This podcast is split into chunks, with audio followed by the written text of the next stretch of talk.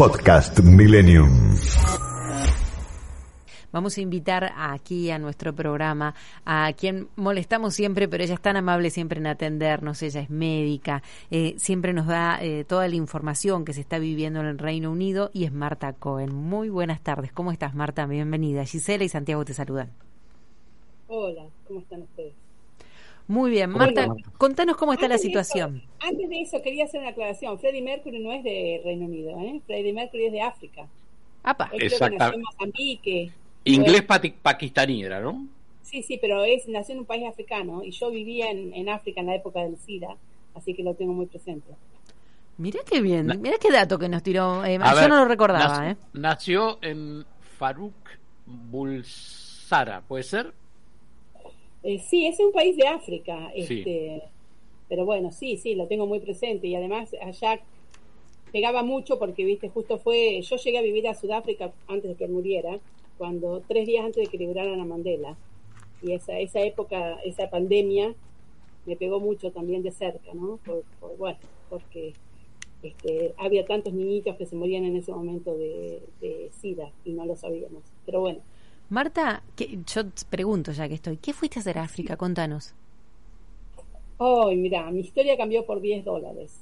A ver. Este, porque yo, mis padres médicos, este, mi mamá siempre me dijo, cuando vos vayas a un congreso, anda a la cena, porque en el congreso, en la cena de los congresos la gente se relaja y vos conocés gente y haces conexiones. Networking.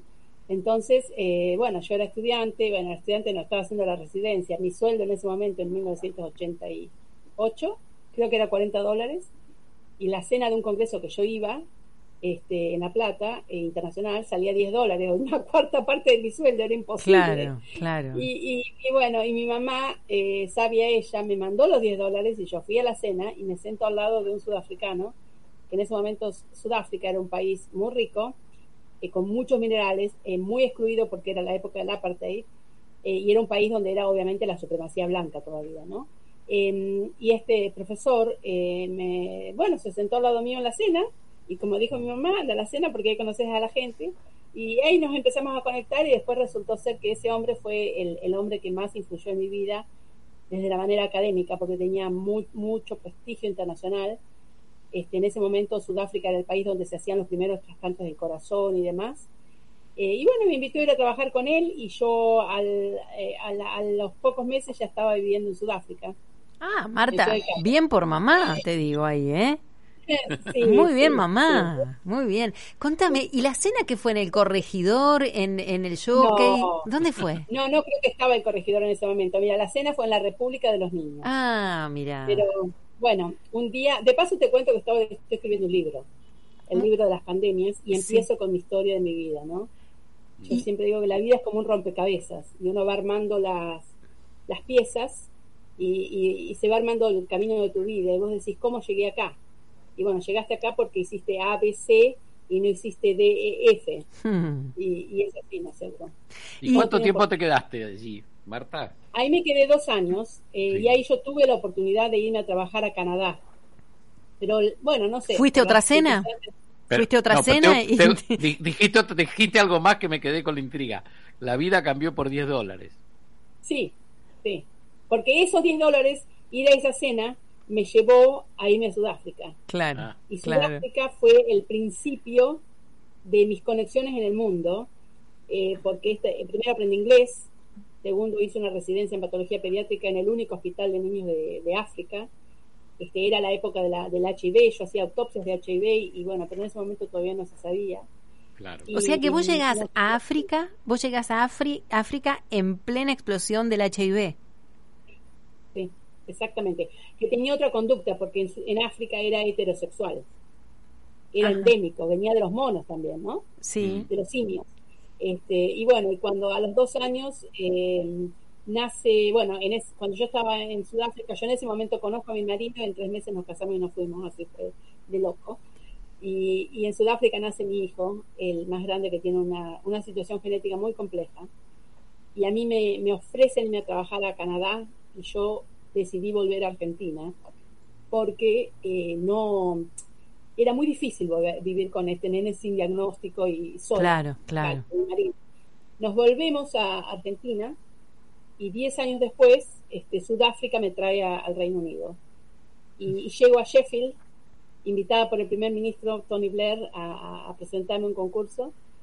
Y este, este hospital resultó que era el hospital hermano con el hospital de niños de Sudáfrica y que el, jefe de acá era amigo del jefe de Sudáfrica y era sudafricano y, bueno, y eso habían pasado una década y yo nunca había pensado que esas conexiones iban a ser. Mira. Y bueno, ya ¿Viste? Tu mamá sigue teniendo razón. Con, con, el tiempo, mamá sigue teniendo razón como siempre. Marta, eh, bueno, nos encantó esto que compartiste con nosotros, la, verdad que... Lo, podrán leer todo en el libro, que espero esté listo para la Feria del Libro. Bueno, y esperamos ah, Que, lo, presentes también aquí en Millennium con nosotros y que nos cuentes cuando, cuando lo presentes. A ver que tienen Abby Lane. Yo tengo una foto ahí. Abby Lane está atrás tuyo. Sí, aquí sí, sí. Sí, sí, yo he estado ahí. Sí, sí, sí. Ahí están todos los Beatles, ahí en la esquina. Ah, bueno, fan también yo.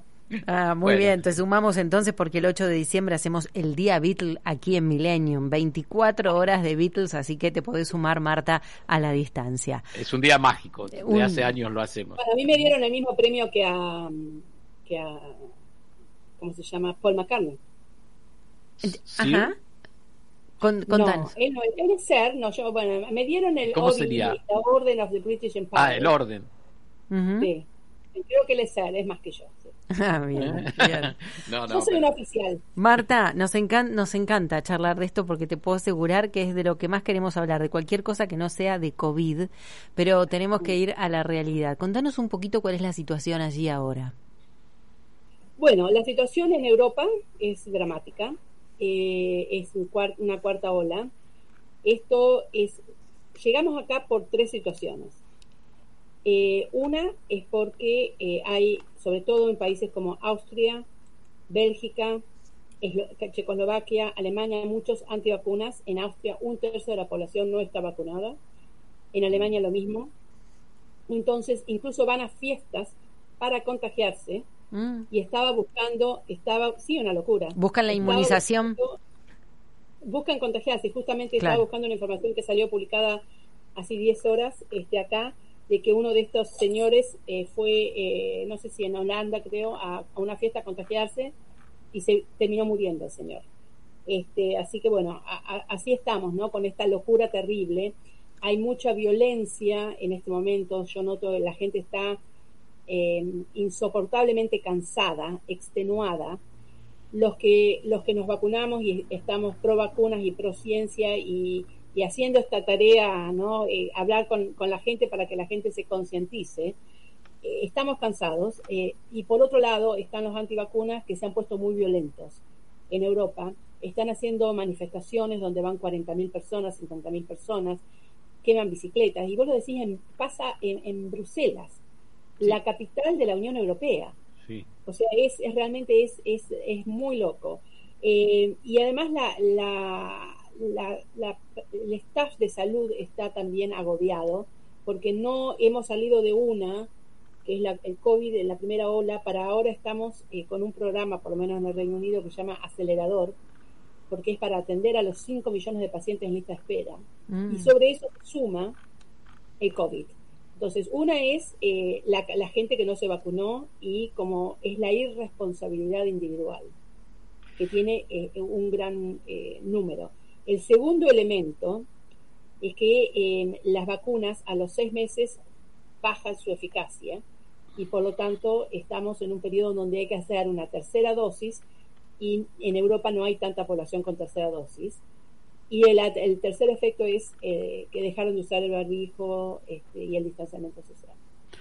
Marta, ayer leí unas declaraciones del ministro de Salud de Alemania que advirtió que por los récords de contagio, según eh, pude entender eh, la lectura, dice, para el final del invierno casi todos estarán vacunados, curados o muertos. Me pareció durísimo. Así lo dijo, así lo dijo. Y es más, se esperan que si no se toman medidas eh, podría haber 500.000 muertos en Europa. Medio millón de muertos. Ahora, ¿cómo estamos en el Reino Unido? Porque en realidad todo esto comenzó primero en el Reino Unido. Comenzó en el mes de mayo, cuando estábamos exactamente como Argentina, teníamos 1.500 casos, 20 mm. fallecidos, 0 fallecidos. Y ahí llega la variante Delta, que es esta, es esta ola, ¿no? Que acá la sufrimos primero, pero ahora está en Europa. Entonces, este gobierno, eh, que no quiere poner el distanciamiento social ni quiere usar el barbijo, dijo, bueno, vamos a vacunar. Mm. Entonces, de un 40% que estaba vacunado en mes de, mediados de mayo, ahora tenemos un 80% de los ah. mayores de 12 años con dos dosis. Y ahora, ¿qué ha hecho? Tercera dosis. Entonces, la tercera dosis ya, está en un 28% de la población adulta y se han dado casi 16 millones de terceras dosis. Entonces, la tercera dosis te levanta esa, esa inmunidad que cae a menos del 50% a los seis meses, te la levanta al 91%.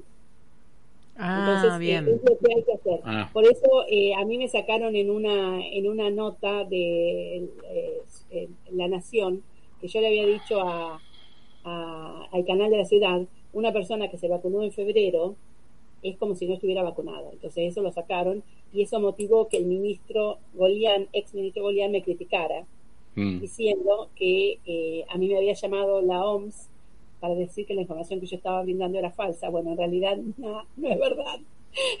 eso te puedo asegurar que no es verdad. No te llamó la Organización Mundial de la Salud. Por supuesto que no. Y además lo que digo es verdad. Será palabra que lo tome él, será falso lo que él dice. Pero bueno, la, entonces yo quiero decir este mensaje, que es el que digo, basado en esa experiencia, el mensaje mío es, hay un nuevo paradigma. El nuevo paradigma es que debemos considerar vacunación completa a la tercera dosis, o sea, las dos dosis completas y la tercera dosis cuando hayan pasado eh, eh, más de seis meses de mm. la segunda dosis. Entonces, ese es el nuevo paradigma. Hablaste de Argentina y de lo que dijo Goyan. Eh, ¿Qué tenemos que pensar? ¿Que lo que le está sucediendo a ustedes va a ser nuestro diario de mañana? Porque a unos dicen, no, aquí, el otro día escuchaba a un científico decía, eh, nosotros ya pasamos la ola que está pasando Europa ahora. ¿Qué pensás? Ustedes vienen por detrás de nosotros. Entonces, por supuesto que Argentina tiene la posibilidad increíble, es un diamante en bruto lo que tienen, de evitar lo que pasa en Europa. Porque ustedes están viendo qué es lo que pasa. Si se relaja el uso del barbijo, si se relaja el distanciamiento social, si el mensaje de, los gobiernos es eh, dediquémonos a reconstruir el país porque ya pasamos la pandemia, ya la pandemia ya pasó, este, que no es verdad. Eh, si eh, no dan terceras dosis, si no administran las segundas dosis a la cantidad de gente que aún no recibió la segunda dosis. Entonces, si Argentina quiere un mensaje de comunicación transparente y contundente. Si Argentina da segundas dosis a los que no las recibieron y da terceras dosis a todos los que la necesitan, que son los mayores de 50 años, eh, las personas de cualquier edad con vulnerabilidad y el personal de salud de cualquier edad que haya recibido la segunda dosis entre 5 o 6 meses antes o Sinopharm 5 meses antes entonces vacunar a todos. Y ahora lo que está haciendo el Reino Unido ya es bajar esa edad de tercera dosis a los 40. Y después seguramente lo va a bajar a los 30 y así, porque vamos a tener que hacer eso. Y nos vamos a tener que ir dando una vacuna posiblemente este, hasta eh, la cuarta dosis cuando, eh, si la pandemia sigue. Mira, recién estaba leyendo que me llamaron de del diario La Nación de Argentina por un, una, nota así de, de, bueno, un modelo matemático. Entonces me puse a leerlo y muy interesante el modelo matemático de la Universidad de Yale, en donde pronostican que basados en eh, los infecciones por coronavirus, incluyendo el COVID, eh, el, COVID-19 y, el, eh, y el, el MERS, y también los de los resfríos, que son los coronavirus estacionales, desde entre el año 2021 y hace 28 años atrás, o sea, gente que tuvo otros coronavirus, y viendo cuál es el estado de anticuerpos de esas personas.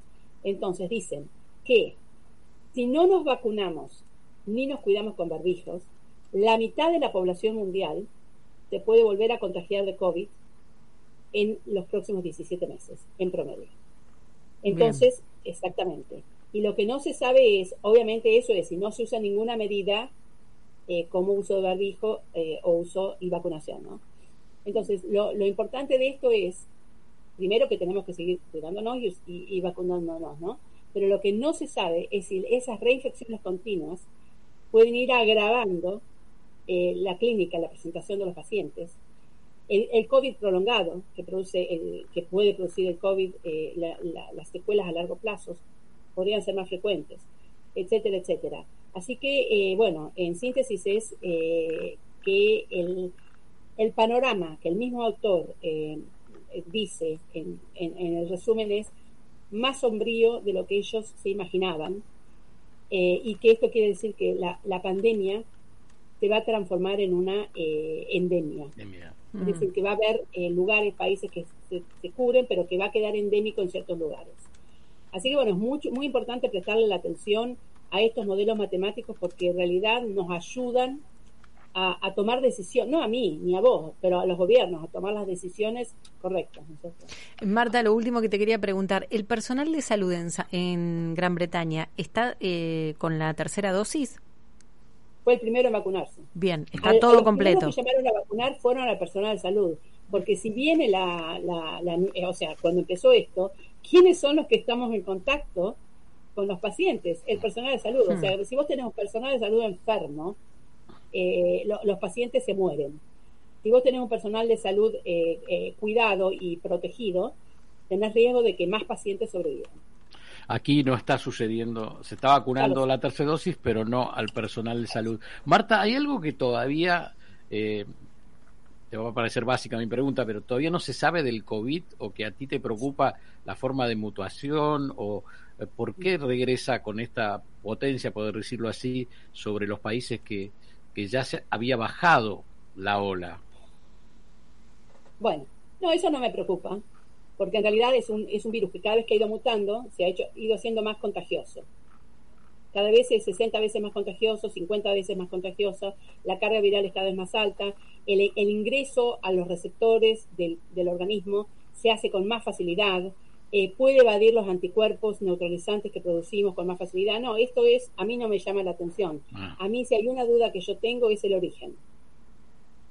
Porque eh, lo que sí se, se, excluyó por una investigación que hizo el FBI es que no es un arma de bioterrorismo. Ah, eso sí, que no es, no, eso es fantástico. Pero eh, en realidad hay un, un, estudio muy interesante que yo lo comento en mi libro, además te estoy dando una información previa. Pero eh, una, una persona, eh, creo que es Bloomberg, de Estados Unidos, de Seattle, eh, todas las, todos los países del mundo van subiendo a la base de datos mundial las, em, todos los análisis genómicos que se han hecho, que se han ido haciendo, ¿no? Este, Argentina, entre paréntesis, es uno de los que menos ha subido, porque ha hecho menos análisis genómico. Y vos con eso sabés cuáles son las variantes circulantes y dónde están. Bueno, este Bloomberg, Jess Bloomberg, descubre que había habido una, eh, la, primera análisis genómico que se había subido de Wuhan era, eh, había sido borrado. Eso ya sospechoso, ¿cierto? Mm. Y con eh, la, mm, la, nube, la cloud de Google, lo puede reconstruir. Y la secuencia genómica de ese virus es mucho más parecido que la de la persona eh, al virus, eh, al COVID, al SARS-CoV-2, que lo que dicen que se recuperó del mercado de Wuhan. Entonces, la propuesta, la sugerencia es que en realidad el mercado de Wuhan, que estaba a 600 metros de un laboratorio donde se estaba investigando el SARS-CoV-2 y que en el mes de septiembre se había mudado de dirección eh, de un lugar a otro, podría haber sido que haya habido un accidente. Nadie habla de intencional. Okay. Si haya habido un accidente, este, y eh, que en realidad el mercado de Wuhan fue una consecuencia del accidente, de ese accidente raro, no, la no el causante. Así que eso creo que eh, va a poder descubrirse. Eh, mirá, eh, la, la, pandemia anterior, la de la gripe española, mm. que fue en el año 1915-1918, que produjo de 50 a 100 millones de muertos, el virus, el análisis genómico del H1N1, ¿sabes cuándo se lo pudo hacer? En el año 2005. Mm. O sea, yo no te digo que nosotros lo vamos a ver, pero que eh, el desarrollo de la ciencia va a permitir que en un futuro eh, se pueda saber el origen de esto, que para mí aún es una intriga. Marta, muchísimas gracias como siempre por estar con nosotros. Nos encantó andar por tu vida un rato, volver al COVID, hablar de Freddie Mercury. Siempre nos gusta charlar con vos. Te mandamos un beso grande y compartimos un cafecito. ¿Te parece a esta hora desde aquí, desde Argentina? Dale. Merienda para nosotros, café de cena. Con el mate, está con el mate, lo estoy viendo. ¿Estás con el mate a esta hora de la noche, Marta? ¿Te vas a desvelar? Yo mi mayor placer es tomar mate. Ah, me encanta, me encanta. Te mando un beso grande, Marta, cuídate. Muchas gracias, Marta. Un placer, Marta Cohen. Siempre nos orienta y lo que está pasando en otro lado del mundo con el COVID. Bueno, a cuidarnos, me parece que fue el mensaje. Así es, a cuidarnos. Cuatro minutos pasaron de las seis de la tarde. Podcast Millennium.